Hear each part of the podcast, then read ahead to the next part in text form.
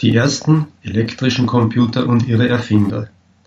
Am Ende des 19. Jahrhunderts benötigte man funktionierende Rechenmaschinen für die verschiedensten Berechnungen. Man brauchte sie zum Beispiel für den Bau der Automobile, Brücken oder Eisenbahnlinien. 1890 setzte der amerikanische Ingenieur Hermann Hollerith erfolgreich Lochkarten für die amerikanische Volkszählung ein.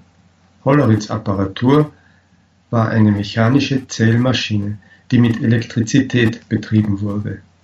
Dank dieser Innovation konnte man die Volkszählung nach sechs Wochen abschließen, früher brauchte man dazu zehn Jahre.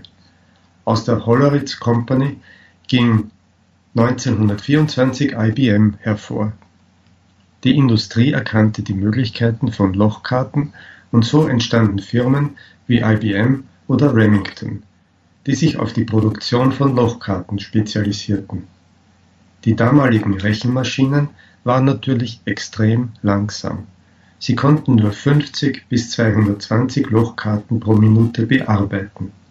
1919 entwickelten die englischen Physiker William Henry Eccles und Frank Wilfred Jordan die Flip-Flop-Schaltung und legten damit die Grundlage für die Konstruktion moderner elektrischer Speicherbausteine. Seit den 30er Jahren des 20. Jahrhunderts schreitet die Entwicklung programmierbarer elektronischer Rechenmaschinen auf dieser Basis mit Hilfe von neu entwickelten Röhren und Relais schnell voran. Doch erst 1937 legte der englische Mathematiker Alan Turing die Grundlage für die Theorie des modernen Computers. Er definierte auch die Möglichkeiten des Computers. Im Zweiten Weltkrieg wurde das Interesse an Rechenmaschinen groß. Sie sollten auch zu militärischen Zwecken verwendet werden, zum Beispiel zur Codierung von Botschaften in Deutschland oder für die Berechnung von Flugkurven in Amerika. 1942 bauten die Amerikaner John Maudslay und John P. Eckert den Großrechner ENIAC, der etwa 18.000 Vakuumröhren hatte und 180 Kilowatt Strom benötigte.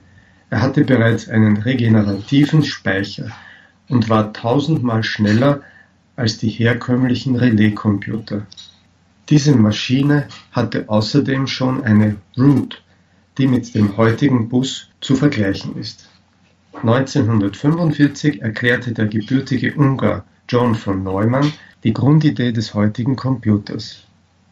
Neumann beschrieb, wie die Computerprogramme aussehen müssen und wie sie strukturiert werden müssen. Die Daten müssen in sogenannten Libraries (Bibliotheken) aufbewahrt werden und werden nur aktiv, wenn sie gebraucht werden. Somit wird die Rechenleistung extrem beschleunigt. Aber es wurden nicht nur in den USA zu dieser Zeit Fortschritte gemacht. In Deutschland entwickelte Konrad Zuse 1938 bis 1950 die Z1 bis Z4. Das waren elektromechanische programmierbare Rechner, die Lochkartenprogramme abarbeiten konnten